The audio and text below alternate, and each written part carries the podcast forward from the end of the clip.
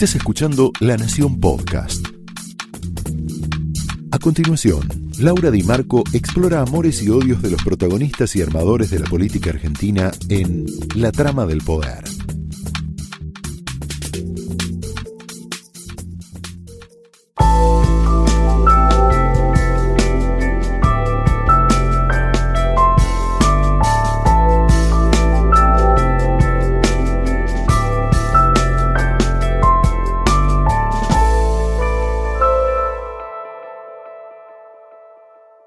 Hola, muy buenas noches, bienvenidos a La Trama del Poder, esta segunda temporada que arrancamos para ustedes, metiéndonos en historias pequeñas y grandes de la Argentina. Hoy te vamos a contar una trama que tiene que ver con el arte y la política, actores como voces públicas en la política.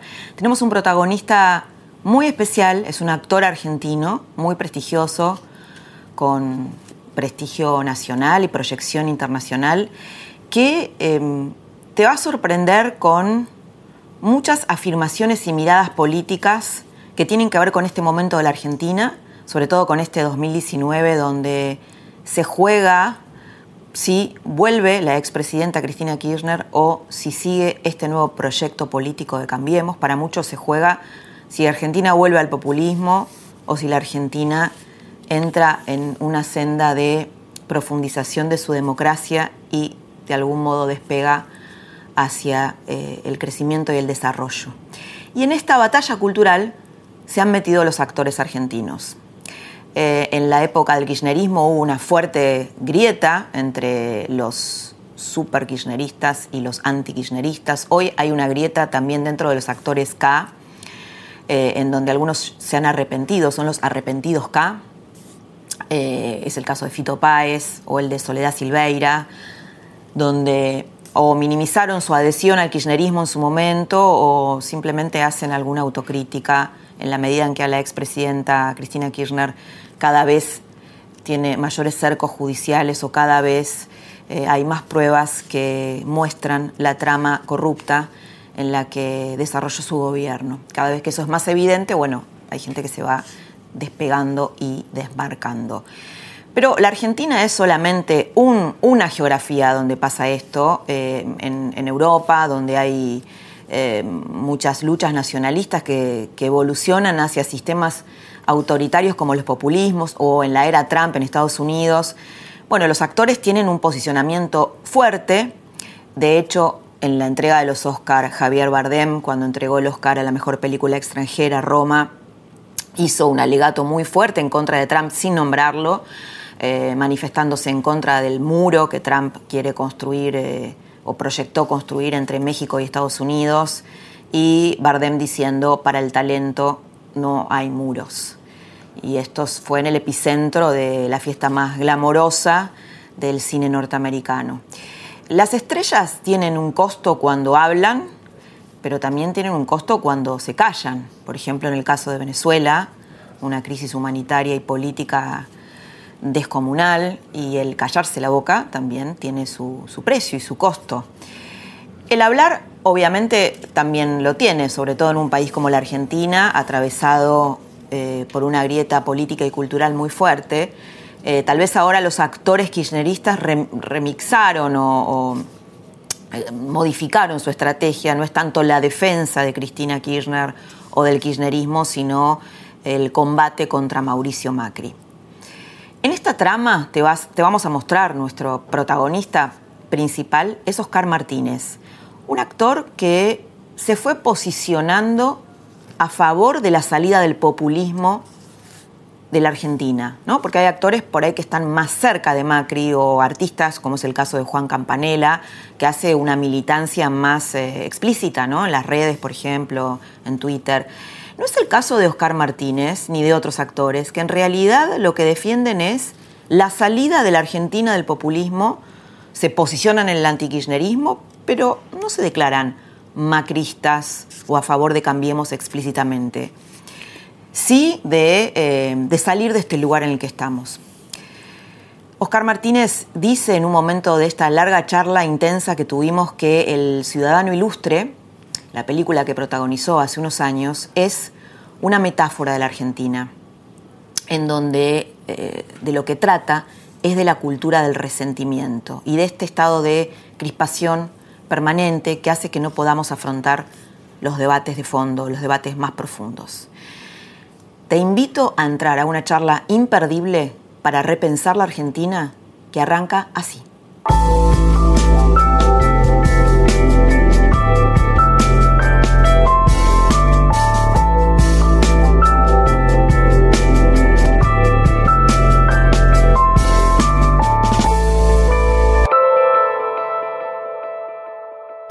Oscar, muy bienvenido a la trama.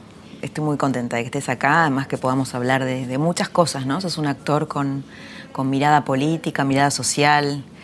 Eh, lo primero que quería preguntarte es, se armó todo un revuelo porque en algún momento, en una entrevista que tuvimos en otro lado, dijiste que tal vez te gustaría vivir fuera de la Argentina. ¿Es así eso? Lo que yo recuerdo es que vos me hablaste porque sabías por Marina que digamos que yo disfruto mucho cuando estoy trabajando. Por Marina Borenstein, tu esposa. Por mi esposa. Y te dije que sí, que efectivamente era así. Eh, y, sí, hablamos de, lo que a mí por lo menos me parece, de la toxicidad de este, que Argentina, eh, particularmente de Buenos Aires, creo yo, ¿no? Eh, que creo que se producen distintos órdenes y por distintas razones o, vías. La crispación, la confrontación permanente, el maltrato, cierta violencia, a veces más contenida, pero violencia al fin, ¿no? Más el tema de la inseguridad, en fin. Em, sí, se armó como un revuelo porque se entendió que yo decía que me quería ir del país. Y yo tuve que salir a, desmentir que lo hubiera dicho, eh, aunque es cierto que es la primera vez que me bailotea en la cabeza esa idea. Pero bueno, soy un árbol muy añoso como para trasplantar. No estoy hablando de, de, de exiliarme, de radicarme definitivamente en otro lado. Pero bueno, como estoy teniendo, y espero que, que, eso continúe, la posibilidad de trabajar afuera, sobre todo en España bastante, lo que sí me gustaría es eh, ir y venir, ir un poco lo que estoy haciendo. digamos, en un año y medio hice tres películas, o sea que estuve eh, más de seis meses, casi siete meses viviendo allí y trabajando. pero, también me pregunté, que, perdón, se armó tanto revuelo. Sí, eso te iba a preguntar. Que yo digo, pero que es un delito, es un pecado decir que, Dios, vamos a suponer que yo dije, la verdad es que sí que tengo ganas por primera vez tengo ganas de vivir en el exterior. ¿Por qué hay que rendir cuentas sobre eso? Porque eso finalmente le dio la razón a lo que yo decía. es lo que pensé. Es lo que, o sea, esto también Vos tiene que ver de toxicidad, de agresividad, de violencia. y vos no estás agrediendo a nadie, estás simplemente diciendo, me gustaría... Claro, ¿quién le dijo a Cortázar o a o, Borges que eligió ir a morirse a Ginebra? Tal vez todo lo que no está en, el mainstream, lo que no es políticamente correcto, lo que sale un poquito del surco, ¿eso es castigado? ¿Un pensamiento disruptivo, diferente o...? La verdad que no lo sé, no lo puedo entender, Laura. Creo que sí que hay una cultura del resentimiento por la cual, eh, eh, además, un ejercicio de la descalificación casi permanente, permanente, claro, no es un debate, es una destrucción. ¿no? Sí, no, no, debatir sería fantástico. Igual, debatir sobre una decisión privada, personal, tampoco viene a cuento, digo. Sí. Mm, decir que hay que debatir. ¿Por qué habría que debatir? Yo no soy un funcionario. Eh, a mí la gente no me votó y entonces estoy renunciando al mandato que la gente me otorgó en elecciones. Soy un ciudadano libre, común y corriente que tiene la posibilidad de trabajar fuera del país y que le gusta estar trabajando fuera del país. Y, mm. eh, yo no le tengo que pedir permiso a nadie. Tal vez me parece, ¿no? Conociendo la Argentina y eh, tal vez lo que nos cuesta a los argentinos, a muchos, es la autocrítica, ¿no? El poder, el mirarnos y el ver cosas no muy lindas nuestras, ¿no? Bueno, eso sí, eh, por supuesto. Claro, entonces eso es lo que ese es un déficit grande. Por ejemplo, cuando yo digo el periodismo es parte del problema en la Argentina y nos tenemos que autocriticar, y muy bien no cae porque siempre está bueno señalar con el dedito los problemas del otro. Claro, sí, sí, sí. Eso es lo que me parece que genera... Sí, sí, sí, sí, sí. Además hay mucho espíritu corporativo, ¿no? Claro, sí, sí. Pasa, sí. pasa con los actores, pasa con los escritores, con los periodistas, con, los colectiveros, con los militares, con, con la clase política. Hay mucho espíritu corporativo. Forma parte de nuestra cultura, que creo que sería bueno poder revisar. Revisarla, claro por, ejemplo, en Estados Unidos, cuando vos te va bien, esto que vos en algún momento dijiste, acá no puedes mostrar tus logros, es, verdad. Eh, incluso a veces pasa dentro de la propia familia, ¿no? Envidias dentro de la propia familia, dentro de los amigos, cuando mm. uno empieza a despegar y a. por sus propios méritos, ¿no? Me refiero Eso probablemente sea también universal, porque yo, ahora que decís esto, recuerdo que en el libro, en un libro maravilloso de sus memorias de Arthur Miller, él cuenta lo que, lo que le costó a su familia y, los conflictos que a él le generó el hecho de ser Arthur Miller. Claro, claro. No, por supuesto que estamos hablando de uno de los genios del siglo XX. Como, como ampliando eso, ¿no? Digamos, este, eso puede ser común, pero sí es cierto que hay países, bueno, Estados Unidos obviamente es el, quizá el que más, donde el éxito en cualquier actividad eh, ni que hablar en la nuestra, digo, en la mía. Pero incluso el éxito económico es admirado y aplaudido. Sí, claro. ¿no? E inclusive sabes cuánto ganan, el decir cuánto uno gana sí, sí, sí, es algo que está bien visto. Acá eso es, mucho más tabú que el algo habrás hecho. claro, algo habrás hecho, sí. Algo habrás hecho. ¿Y cómo ves la politización de los actores en la Argentina? Que muchos de ellos, la mayoría o muchos, no sé si la mayoría, eh, adhirieron al kirchnerismo, adhieren ¿Te parece positivo? ¿Te parece complicado? Eh, complicado es y ha sido, y, creo que eh, es, un país complicado para teniendo una, una profesión pública, eh, embanderarse políticamente. Porque mm, porque bueno, porque no todo el mundo piensa igual y a veces la gente te pasa factura por pensar de una determinada manera. Sería deseable que no fuera así. Pero dadas las condiciones en las que se, devuelve la, se, desenvuelve la dinámica de la política en la Argentina, es inevitablemente así. Digamos que hay Montescos y Capuletos, y está la famosa y desdichada grieta. Eh, yo escuché mucho a los actores que nos precedieron a nosotros decir, nunca hablen de política, porque después, porque bueno, ya pasó, eso pasó, por ejemplo, con el primer peronismo, ¿no?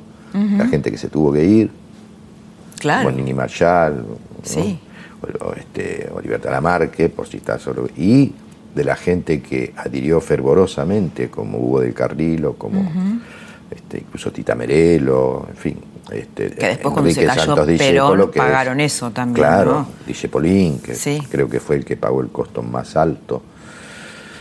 Eh, es una pena que sea así, porque a mí me parecería que me parecería no, me parece bien que uno exprese eh, lo que piensa políticamente. Sí, sin ser demonizado por eh, eso, ¿no? El, estar, el estar en una vidriera lo vuelve diferente, ¿no? Digo, decir, cualquier ciudadano tiene derecho a pensar lo que quiera y a, apoyar la causa política que quiera. Para eso queremos vivir en democracia. Eh, pero en el caso de una persona pública, bueno, eso puede tener sus consecuencias, indudablemente. Eh, esto, digamos, de manera genérica, ¿no? Ahora, eh, hay como una, hay, hay, de un lado y del otro declaracionistas seriales, eh, que yo eso no lo veo bien, ¿no? No lo veo bien. No lo veo bien porque en general son, eh, son agresivos, son muy descalificadores, son violentos, aunque, aunque más no sea verbalmente. Sí. Y eso me parece que no, que no ayuda, que no clarifica Em, que, intoxica, que hace daño, y que, que lamentablemente me parece que la obligación del el que está en un lugar público, la obligación entre comillas, por supuesto, ¿no? No es abonar la discordia. Digo, esto no quiere decir se puede disentir. De hecho, yo he disentido con el kirchnerismo. Pero me cuidé mucho de agredir a nadie, de descalificar masivamente a todo el mundo, de considerar que, mm, más allá de, de, lo que está saliendo a la luz, de los responsables de, los delitos gravísimos que, que, se están investigando y aparentemente develando, eh, eh, hay gente que, abrazó la causa con muy buenas intenciones. ¿Sí? sí, claro, y que no se eh, llevó nada, ¿no? Y que no se llevó nada. Y hay gente que, mm, a ver, hay gente, eh, si bien yo creo que en el caso de nuestra actividad, y me consta, fue cooptada la gente, esto hubo una intención deliberada, eh, ¿Económicamente? O... No, a ver, no en todos los casos económicamente. En algunos casos, bueno, con trabajo o con. O sea, a mí no me consta que haya quien haya recibido sobres de dinero. Sí, sí, sí, no, eh, claro, tal vez con. Eh, probablemente los hubo, yo no, pero eso a mí no me consta. Pero sí con, con, bueno, con trabajo, con, y también con una, con el ego, con un coqueteo con el poder, con poder estar en la casa de gobierno, en fin, cosas que a cierta gente la, seducen. Digo a cierta gente porque a mí eso no me seduce, nunca me sedujo y aún en los casos en los que he mm, adherido a algún gobierno, como me pasó, por ejemplo, con el, doctor Alfonsín, eh, fui invitado dos o tres veces al Salón Blanco y yo nunca fui. Primero por, porque, como digo, a mí no me seduce demasiado eso, el poder, y en segundo lugar porque era la manera de conservar mi independencia y poder decir lo que yo pensaba siempre, que no se me confunda con alguien que, o sentirme obligado por, por estar ahí eh, a suscribir todo. Y así lo hice además. ¿no? Pero digo, hay muchos actores que, que, yo respeto, que están convencidos de que esa es la manera, es la mejor manera de, eh, de, sacar a la Argentina los problemas que tiene. Bueno, obviamente yo pienso muy distinto. Lo que no pienso, pero no creo que son enemigos. ¿Y qué grado, Oscar, tenés de conexión o simpatía con este gobierno? ¿Es con este gobierno? ¿Es con la posibilidad de que la Argentina salga adelante? Viste que muchas veces la gente dice, no, no es que me interese Macri o cambiemos, sino que quiero que la Argentina salga del populismo. ¿Cómo es tu experiencia? ¿Cómo es tu Bueno, sí, yo lo que, lo que más quiero es que a mí me parece que el populismo le ha hecho un daño enorme a la Argentina, en todos los órdenes. Quizá el peor es haber creado una cultura eh, que creo yo que hoy nos impide este, considerar mm, otras maneras de concebir eh, la Argentina. También es cierto que esto viene desde los orígenes genéticos de la Argentina. Yo coincido con, con Alberdi que después de visitar a Rosas y a, Rosas en Londres y de visitar a San Martín, en Brunsumer dijo, hasta que los argentinos no logremos una síntesis superadora de unitarios y federales, nunca vamos a tener una nación. ¿Cuánta razón tenía? Porque hasta el día de hoy no la tenemos porque no hemos podido eh, eh, acceder a una, una, síntesis superadora de ambas miradas. Y eso afecta a, la, economía a, la vez, ¿no? Eh, afecta a la economía el no poder ponernos de acuerdo. Absolutamente. Por eso fracasan todos los planes económicos. Absolutamente, absolutamente. Entonces, sí, básicamente a mí me parecía que esta era una instancia eh, como para que se produjera un cambio cultural en la Argentina eh, y que pudiéramos gradualmente eh, salir del populismo. ¿Mm? Es muy difícil. Sí. pero más allá de los aciertos y de los desaciertos de este gobierno, que los hubo y muchos, ¿Aciertos o desaciertos? Los dos cosas. Y de la mala fortuna. Sí. También, porque hay que decirlo. Sí, claro, sí. Digamos, al estado calamitoso en el que estaba la Argentina se le agregó un, panorama internacional nada favorable para, para este gobierno. No lo digo para exculpar al presidente de, de, lo que puede ser responsable, porque digo, a cualquiera que estuviera en ese lugar le habría pasado lo mismo. Eh, pero creo que todavía tengo un hilo de esperanza de que mm, estos, eh, estas tormentas, digamos, eh, que parecen querer llevarnos al, al pasado, como el juego de la oca, ¿no? a retroceder otra vez no sé cuántos casilleros, sean bueno, las consecuencias inevitables de que algo está cambiando, de que algo está cambiando en relación a, a considerar otra vez al populismo y, y, al, y al Estado como un ente, no sé, caído del cielo, dador de, que, tiene la obligación de proveernos de todo. Sí, sí, como si no fuéramos nosotros los que aportamos a eso, ¿no? Sí, y no alcanza. Después nos quejamos de los impuestos, ¿no?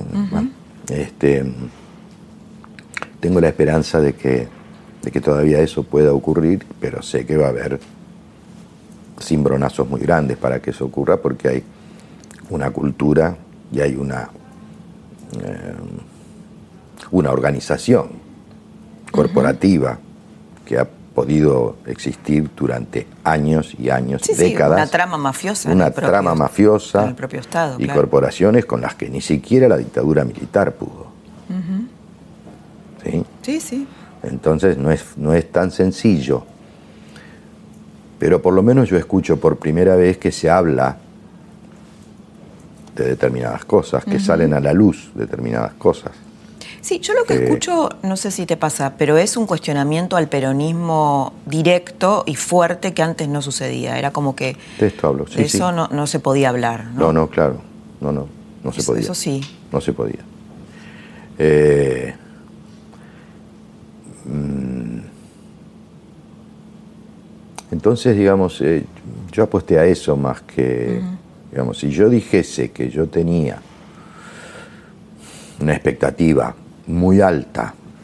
Este, cuando asume Cambiemos, estaría mintiendo. Es decir, que no. En realidad, casi toda la gente que estaba cerca mío, mis, afectos, digo, ¿no? Porque yo no milito en política, y me escuchaban, uy, bueno, qué escéptico, qué, qué, cosa, cómo tiras para abajo, qué sé yo cuánto, porque yo pensaba, eh, no pensé que iba a ser tan frustrante la experiencia como lo es ahora, después de tres años, pero sí que iba a ser muy complicado, muy difícil. ¿Sentís decepción? Viste que hay un montón de argentinos decepcionados, eh, no sé, que están decepcionados de Cambiemos. O, como decías antes, pensás que la Argentina todavía tiene esperanzas de salir adelante. Sí, yo lo quiero decir, la esperanza le digo más allá de la gestión, de, Cambiemos. De Cambiemos. me parece que este, más allá de que va a haber, por supuesto, estertores, este, restauradores o con intentos restauradores, lo escuchamos todos los días, ¿no? Eh, de volver a lo que nos trajo hasta aquí. Eso es lo que yo no puedo entender. Es lo que vos decías de la autocrítica, ¿no? Sí.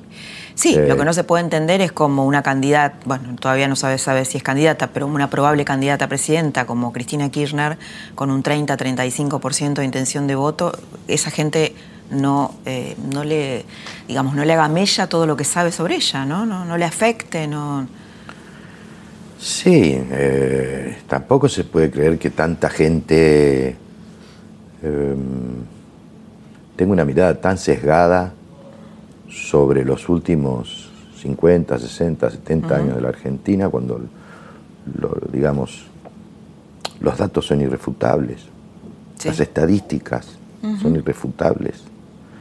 De, es decir, lo que ha hecho... Hay, dos cosas que son funcionales al populismo, lamentablemente, que son la, miseria y la ignorancia. Entonces, em, es curioso que alguien que piensa como yo puede ser acusado de, aristocratizante, de oligarca o de derecha, porque en realidad lo que yo quiero es todo lo contrario. y lo Están invertidas las cosas en la Argentina. Claro, y lo que en realidad el populismo ha hecho es precisamente condenar a la gente a la pobreza, porque ese es su negocio. Porque entonces mediante las dádivas, los planes, los subsidios, este, amén de la ignorancia, se, gobierna más fácil y se ganan elecciones. Y, pero esto no es una interpretación caprichosa.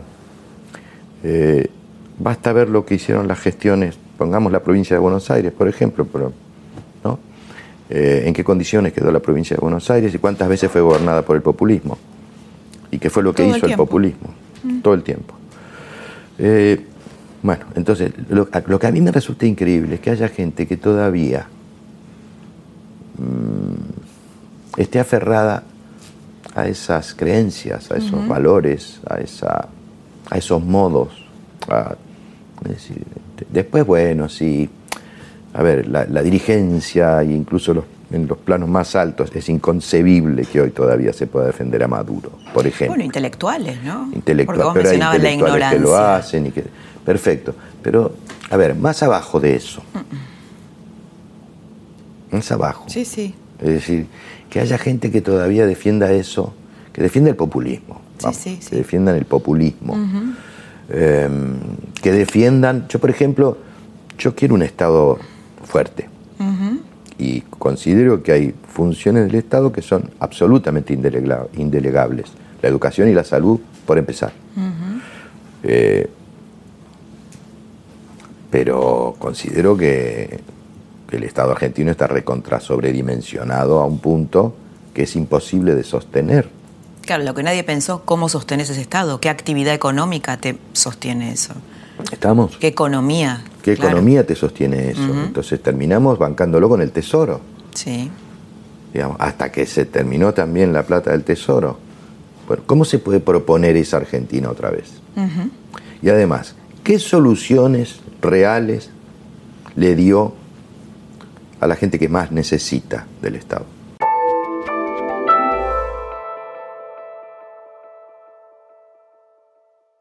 Vos recién analizabas, decías, bueno, cosas que te decían de vos, ¿no? Y de, mucha otra gente, de aristocrático. No, no dicen eso. pero bueno, no sé. Pero hay una palabra que se usa mucho. burgués. Claro, este, que es gorila, ¿no? Gorila. ¿Qué pensás de esto? De hecho, el otro día pensaba en esto, de, deshumanizar, quitarle la categoría humana a alguien que, que no piensa como vos, simplemente, ¿no? habría que revisar a veces, ¿no? Porque te acuerdas, en, Cuba, por ejemplo, son gusanos. Sí, sí, sí. Y acá es gorila. Bueno, yo les preguntaría por qué consideran progresista a una figura como Perón, eh, enamorado del fascismo de los años 30 en, Europa. Eh,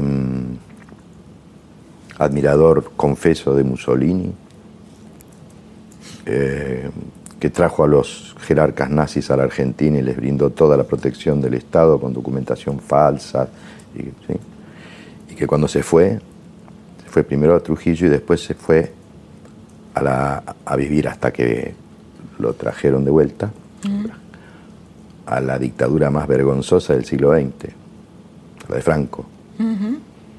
Em, por si, digamos. Por si quedaba alguna duda. Por empezar. Claro, un milico, militar, que había llegado nada más que a coronel a los cincuenta y pico de años, que fue general porque, bueno, porque después fue presidente de la nación, cuyo mayor sueño era volver a lucir el traje de gala, que fue lo primero que hizo en cuanto pudo, del ejército. Eh, en fin, creador de la AAA, este, hay muchas cosas que no se discuten en la Argentina como habría que discutirlas. ¿Qué pasó en Ezeiza? Claro, sí, sí. Hay muchos temas tabú todavía. Hay muchos temas, no, no, son tabú porque, claro, porque... O, no, tabú porque pasa esto que hablamos. Claro, vamos a debatir eso. ¿Qué pasó? Que es una manera de censura indirecta, ¿eh? Vos escuchás mucha gente que te dice, bueno, no, yo para que me hagan pelota en los medios prefiero no hablar. Sí, o para que un tipo en la calle te... Te diga cualquier cosa, ¿no? Te, agreda es una forma de censura, claro. ¿no? Entonces, bueno, si esa es la, la, la, razón con la que... me tengo que enfrentar, bueno, pues eh, este, por eso a veces... no, no, tabú en ese sentido, mejor no meterse en problemas, ¿no? La gente muchas veces piensa eso. Bueno, porque están las patotas, están Yo el otro día viví a las 2 de la mañana, nos despertó un, un escrache que le hicieron, yo ni sabía quién era, alguien que vive al lado de mi casa, no sé, parece alguien del que tiene que ver con el tránsito. Eran taxistas, este, protestando contra un señor de, del gobierno de la ciudad, que al día siguiente se lo hicieron al jefe de, gobierno de la ciudad. Em, a las 2 de la mañana, una hora de despertando a todo el vecindario y en realidad era una patota. El escrache, sí. Una patota de dos, tres cuadras de gente muy violenta, que yo no les quito el derecho a protestar, eh, ni a reclamar por sus derechos, ni a oponerse a lo que ellos consideran que, está mal, digamos, como trabajadores del transporte público. Pero los esa clase de procedimientos que ya hemos visto, intimidatorios, violentos, amenazantes, que terminó también con insultos a los vecinos, con amenazas a los vecinos, con, eh, produce miedo. Sí, produce miedo. ¿Qué es lo que intenta producir? Obviamente. Paralizar por medio del miedo. Claro, claro. y la verdad que es muy desagradable. Sí, sí, claro. Sí, sí, pero y además obtura y traba el debate democrático y por eso, por eso la Argentina. Que se discutan los temas que hay que discutir con razonabilidad y con argumentos. con argumentos arriba de la mesa. ¿Te preocupa la posibilidad de que vuelva Cristina Kirchner a presidir la Argentina? Eh, sí, lo veo poco posible, ¿no? Pero hoy por hoy me parece poco probable, más allá de que... No, lo, no temes, no es una posibilidad que temas eh, como algo que pueda suceder. Bueno, si pudiera suceder, sí, temería, porque creo que más allá de todas las buenas intenciones con las que ella retornase, eh, vamos a pasar momentos muy complicados. Sería un retroceso eso? Bueno, eh, según lo que uno más o menos puede mm, leer y enterarse y escuchar, digamos, de analistas políticos y económicos, no solo de la Argentina, sino de, del mundo, tendría consecuencias económicas muy graves para la Argentina.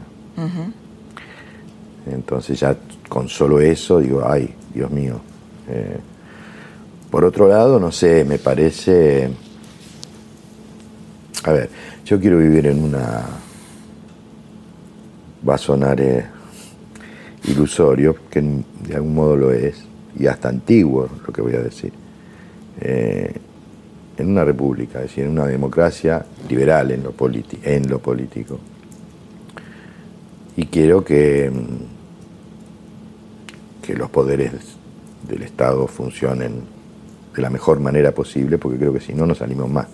en un, entonces, si,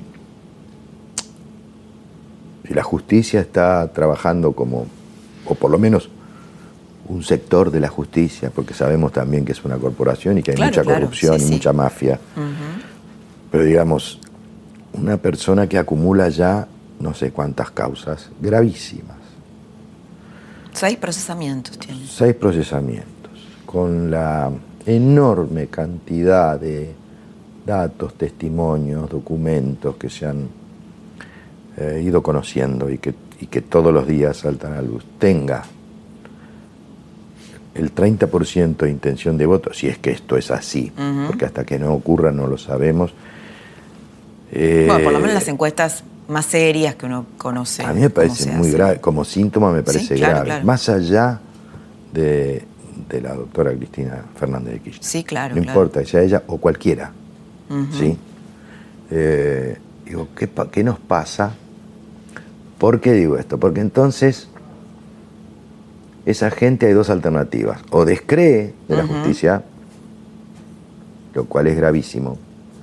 Sí, hay una parte que descree, que cree que es un invento claro, de que es toda una operación política, una confabulación donde va gente como los empresarios que están comprometidos a declarar en contra de sí mismos. Es difícil de creer.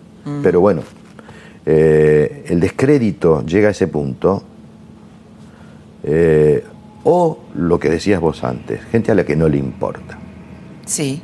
y gente que no quiere a que no quiere que Macri vuelva, eh, esa gente, Yo no puedo pensar que con esa gente, aún en el disenso, puedo construir la Argentina en la que quiero vivir. Porque no me lo van a permitir el disenso. ¿Está claro lo que sí, claro. no me van a permitir ni siquiera pensar distinto. Y es un porcentaje grande, ¿no es, es un porcentaje muy grande. Para mí eso habla de una sociedad enferma. Sí. Entonces, yo digo, ¿cómo se ve esto de afuera? Si es que, si es que alguien lo mira, más allá de Lorizanata. Este, eh, eh, ¿Cómo explicas esto? ¿Cómo puede ser?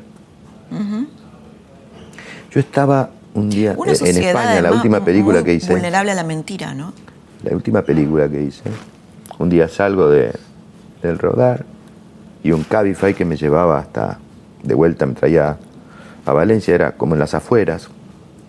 Tenía la radio prendida, me dice, ¿le molesta la radio? No, dije la que yo. Y de golpe escucho a rato un señor que hace, hasta no hace muchos años, en España era, no sé, una figura eh, enorme, señor que fue director del Fondo Monetario Internacional, que fue juzgado por la creación de él y otra persona, por la creación de una tarjeta Mm, con la que dibujaban viáticos de las clases políticas de todos los partidos, ¿eh? de la izquierda, de la ultraizquierda, de las cifras de ese desfalco son infinitamente menores que la causa más chica de corrupción de la Argentina, pero infinitamente. No, no, además el delito que y es yo delito está bien, a ese señor en la radio, lo acababan de condenar y lo llevaban preso por cuatro años y medio, pedir disculpas al pueblo español. No sé de qué figura podríamos hablar aquí de alguien con tanto poder, tanto poder político y tanto prestigio, como que bueno, que llegó a ser director del Fondo Monetario Internacional durante años. Este, uno puede imaginar pidiendo disculpas, asumiendo la responsabilidad que le tocaba. Eh, o sea, yo no puedo imaginar a nadie en la Argentina de ningún partido político.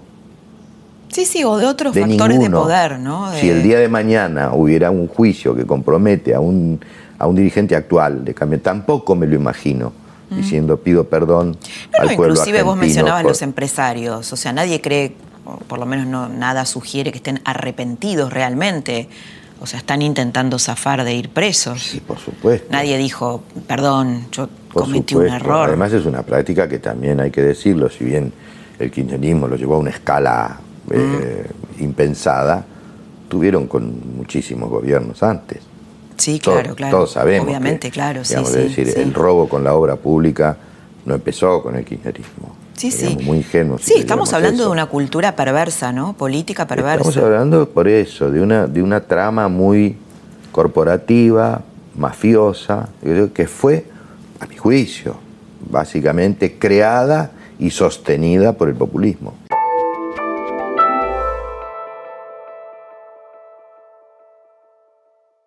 ¿Te preocupa que te, te digan actor macrista? Sí, no me gusta. No te gusta. ¿Por qué no soy macrista? digamos, este, creo que suena, mm, porque además los que dicen eso lo dicen, digamos, con mala eh, leche. Del otro lado, sí, lo dicen con mala leche, porque yo nunca me identifiqué como macrista, digamos, este, que yo haya votado a este gobierno, que sí lo voté, no quiere decir que yo sea macrista. Ni siquiera soy de Cambiemos. Yo soy un ciudadano libre, independiente, que elige en cada circunstancia a quien vota. Eh, en general he perdido la mayoría de las veces. Estoy, tengo un máster en perder elecciones como ciudadano. ¿Y, volverías a votar a Macri ahora? Eh, qué pregunta. Eh, tengo que ver en qué circunstancias. Tengo que ver en qué circunstancias. Eh, falta todavía. Este es un Sí. país donde pueden pasar cosas. Eh, Pero no, digamos, no Insólitas descartás e votar alguna otra alternativa. no, yo nunca me casé con nadie. ¿eh? Nunca me casé con nadie. No. Eh, no lo descarto. No lo veo sencillo. Eh, ¿Y por Pero qué? es cierto que hay un punto en el que en el que tengo una desilusión mayor que de la que pensé que iba a tener. Eso Claro, es verdad. claro. Lo lamento profundamente. Sí, sí. Bueno, a muchos argentinos les pasa eso. Sí, bueno, a mí me pasa. Sí. O sea, estás describiendo el votante independiente que quiso salir del populismo, apostó por Cambiemos y se desilusionó. Y según los encuestadores, tal vez vuelva a votar a, a- a- a- bueno, a Macri si, es- si es- se presenta para su reelección, porque es difícil que haya una tercera fuerza. Ojalá la, la haya. Pero bueno. ¿Y qué es lo que te desilusionó? ¿La economía? Sí, Sí. Sí. Porque era el área en el que yo pensé que iban a ser más eficaces. ¿Te recordó un poco a la época de Alfonsín? No. Fue distinto aquello. Fue distinto. Eh, entiendo que era dificilísimo, o sea, de, verdad. este, pero. A ver, yo hubiera querido, y no es la primera vez que lo digo, hubiera querido que mm, al asumir el presidente en un discurso por cadena nacional nos mostrara claramente las cuentas públicas y nos dijera eh, la que nos esperaba, en qué condiciones encontraban el país, que creo que fueron peores que las que ellos habían Sí, imaginado claro, sí, en sí. muchos casos. Bueno, ellos dicen que si decían eso, Lo sé, lo sé, lo sé, lo sé. no lo iban sé, a venir inversiones, igual no vinieron, ¿no? Sé lo que dicen. Eh, sí. No quiero darle a la gente una mala noticia. Mm. Yo creo que mm, fue un error muy importante, porque además no solo no se dijo eso. Se habló de inflación cero, de hambre cero, de lluvia de verdes, de qué sé yo cuánto. O sea, de primer semestre, del segundo semestre. Entonces eso va defraudando la expectativa de la gente. Decir hoy en qué condiciones encontraron la economía argentina, las cuentas públicas, eh, es tarde. Aunque sea verdad, es tarde. Había que decirlo en el momento en el que había que decirlo. El discurso de Churchill. Sangre, sudor y lágrimas. Señores, en lugar de prometer lo que, bueno, digamos, ya, yo lo sabía, digo, ¿qué están diciendo? Eh, me hubiera Sí. encantado que tuvieran razón, pero digo, no pueden no saberlo. ¿Qué están diciendo? ¿Qué están diciendo? Sobre todo en un país donde, donde la palabra política está tan devaluada y nos han defraudado tantas Yo veces. creo que hubiera ganado capital político el gobierno si hubiera hecho eso. Hubiera ganado credibilidad. Eh, bueno, lamentablemente ese tipo de errores hicieron que fuera perdiendo credibilidad, porque yo creo que la gente, por lo menos gran parte de la gente que votó a este gobierno, la gente que está más o menos informada, no sé, el círculo no sé de qué color, El círculo eso lo rojo. dicen ustedes, Sí, sí. sabía que la que venía era muy difícil. Sí, sí, sí, sí. Estaba preparada para hacer un sacrificio. Estaba preparada y de hecho lo hizo y lo sigue haciendo. Em, pero lo que no esperaban era que le, que le mientan, Que los defrauden. que los claro. defraude. Pero la defraudación, ¿entendés? Más allá de los logros. Pero yo digo, señores, la casa se está cayendo a pedazos. Hay que cambiar las cañerías, hay que demoler tal cosa, hay que hacer de nuevo la instalación de gas. La luz no se puede utilizar porque vamos a volar por el aire. O sea, Todo eso hay que hacer hasta que podamos tener Sí, sí. una casa Y mínimamente eso puede aceptable. demorar muchos años. ¿sí? Y te pones a hablar de la decoración de la casa. Sí, perdón. Eso, eso a mí me defraudó. Hubiera querido otra cosa. Eh, quizás es el mayor reparo que yo tengo para hacer. Después, bueno, creo sí que hubo, mm, hubo en lo económico una confusión notoria, que vamos para un lado, vamos para el otro, viene fulano, se va Mengano, eh, qué sé yo cuánto, que, mm, que, la, que la gente percibió, que, se percibe y que además mm, se notó en los bolsillos de la gente y se nota ahora, ¿no?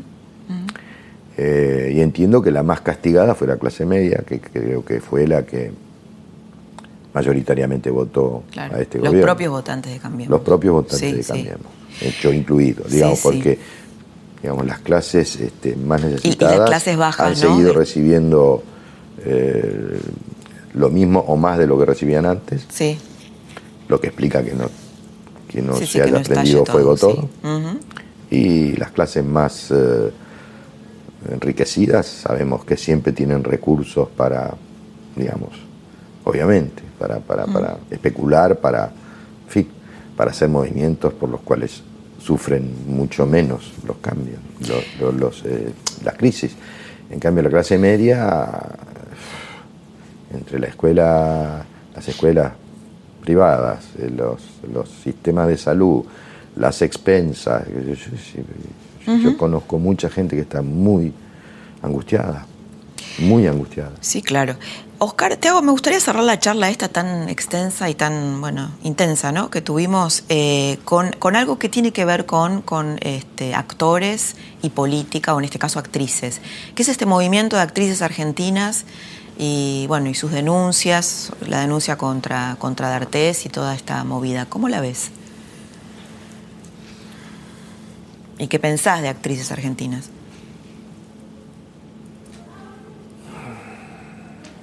Mira, yo quiero aclarar lo siguiente primero.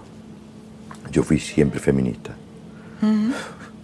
Y tengo cuatro hijas mujeres, además.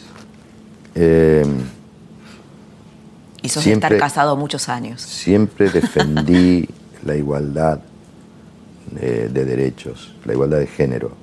Siempre, siempre me pareció eh, injusta la desproporción y la inequidad en ese sentido. Y me sigue pareciendo y celebro todos los, logros que espasmódicamente se van produciendo eh, y que tienden a igualar los derechos del hombre y de la mujer. En cuanto a estos movimientos, si bien básicamente, obviamente, estoy de acuerdo,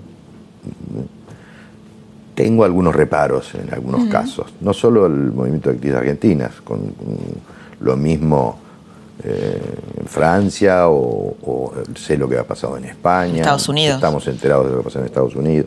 Creo que en algunos momentos se van al pasto, ¿no? Que tienen al chico con el agua de la bañera. Eh, yo no estoy en condiciones de decir si lo de Juan D'Artés eh, es real o no, porque no estuve ahí, no sé, me estoy guiando por testimonios nada más. Pero la manera en que fue escenificado eh, ese acto, eh, que fue como la presentación, eh, yo tengo algún, algún reparo para hacer. No del contenido, por eso no es tan importante. No del hecho que, pero se denuncia. sí, claro, de cierta, de cómo fue comunicado. Eh, pero después, bueno, en general, como digo, digamos, en, líneas generales estoy absolutamente de acuerdo con las reivindicaciones. Eh, yo mismo, a ver, yo no vi cosas terribles, pero las supe, como las sabes en una oficina, en un diario o en todas partes. Tampoco creo que, tal vez en, la actuación, como están los cuerpos. está bien, sí, están los cuerpos también están los, los que contrataban y los que... Entonces uno... jamás pude entender yo ese comportamiento por parte de los hombres. Nunca me sentí identificado con eso. Em, siempre lo viví con desagrado. Y probablemente hasta en algún caso fui juzgado mal por, los que llevaban a cabo ese tipo de, de actitudes. Em, no sé, yo he tenido muchísimas escenas a veces muy comprometidas con, actrices, incluso sin ropa, ninguno de los dos. Y yo me hago cargo, primero me da un pudor tremendo, y me hago cargo, no sé, me pasa eso, de lo que le pasa a la mujer que está expuesta a eso, ¿no? Por más que en muchos casos se tienen mucho cuidado y entonces el personal técnico que queda es el mínimo. Claro, es algo de una extrema intimidad. Es algo de una extrema intimidad. Que en general, menos las, las, colegas que han trabajado conmigo, siempre me, lo han agradecido. Y para mí, digo, ¿por qué me lo agradecerán tanto? Porque para mí es como lo mínimo. Es decir, eh, el comportamiento, yo no podría tener otro comportamiento, pero se ve que sí, que debe haber casos en los que hay gente que aprovecha esa clase de situaciones para, eh, para obtener algún rédito este, sexual eh, o que va más allá de lo que hay que ir. Yo no podría, ya te digo, lo, siempre alguna vez, por supuesto, me he enterado de algún caso, no, no voy a dar nombres, y me ha parecido espantoso. Espantoso, espantoso. Em, eh, pero ya te digo, específicamente con el caso de Juan, yo no quiero decir porque no, no que sea la justicia la que determine. Lamentablemente pasó demasiado tiempo. Eh, y lo que, lo que no deja de ser significativo es que no hay un solo caso. No, no, claro, son varios. Son varios, entonces estamos como lo que hablábamos antes, y cuando se juntan tantos testimonios, y bueno, hay una especie de confabulación de siete personas que, eh, digo, eh, sí, ¿no? Sí. Ahora, hay que tener cuidado, porque, mm, porque hoy la manera de descalificar a alguien eh, o de enterrarlo es una denuncia de ese tipo. Y a lo mejor a alguien por resentimiento por afán de notoriedad, por lo que sea, este, señala y le arruinas la vida a alguien. A esos tipos hay que caerle con todo el peso de la ley. Lo quiero decir con toda claridad para que después no me... O sea, pero con todo el peso de la ley. ¿eh? En eso creo que Sí, sí, sí, se entiende tu posición. El tema es, con mayor rigurosidad. El tema es cuando Pero este el tema es muy delicado porque cuando se convierte en una casa de brujas, cualquiera te tira el mote. Y en general, igual las denuncias son verdaderas, por lo general, digo, por, por estudios ¿no? que, que, que se hacen con respecto a cuando uno denuncia un abuso en general es cierto, pero es cierto lo que decís también, que el tema es delicado y hay que ser responsable. Sí, claro. Oscar, bueno, muchas gracias por haber estado acá esta noche con nosotros. Gracias por la charla profunda, inteligente y por habernos abierto puertas que nos dejas pensando. Bueno, muchas gracias a vos. Buenos Aires se ha convertido en un lugar tóxico, dice Oscar Martínez en un momento de la entrevista, en donde él cree y siente que la Argentina es un lugar difícil en este momento de grieta para embanderarse políticamente. ¿Y por qué es difícil? Y bueno, porque en un momento de grieta salir a posicionarse públicamente va a generar que un sector te condene y que otro sector te aplauda. Embanderarse políticamente también puede construir mucho un actor. Es un riesgo, por supuesto, pero implica asumir una voz pública en un año clave de la Argentina, donde se juega para dónde vamos y qué país queremos tener. Muchas gracias por acompañarnos en este 2019, en esta segunda edición, en esta nueva temporada de La Trama del Poder. Te espero la próxima semana a las 22 para seguir desandando otras tramas.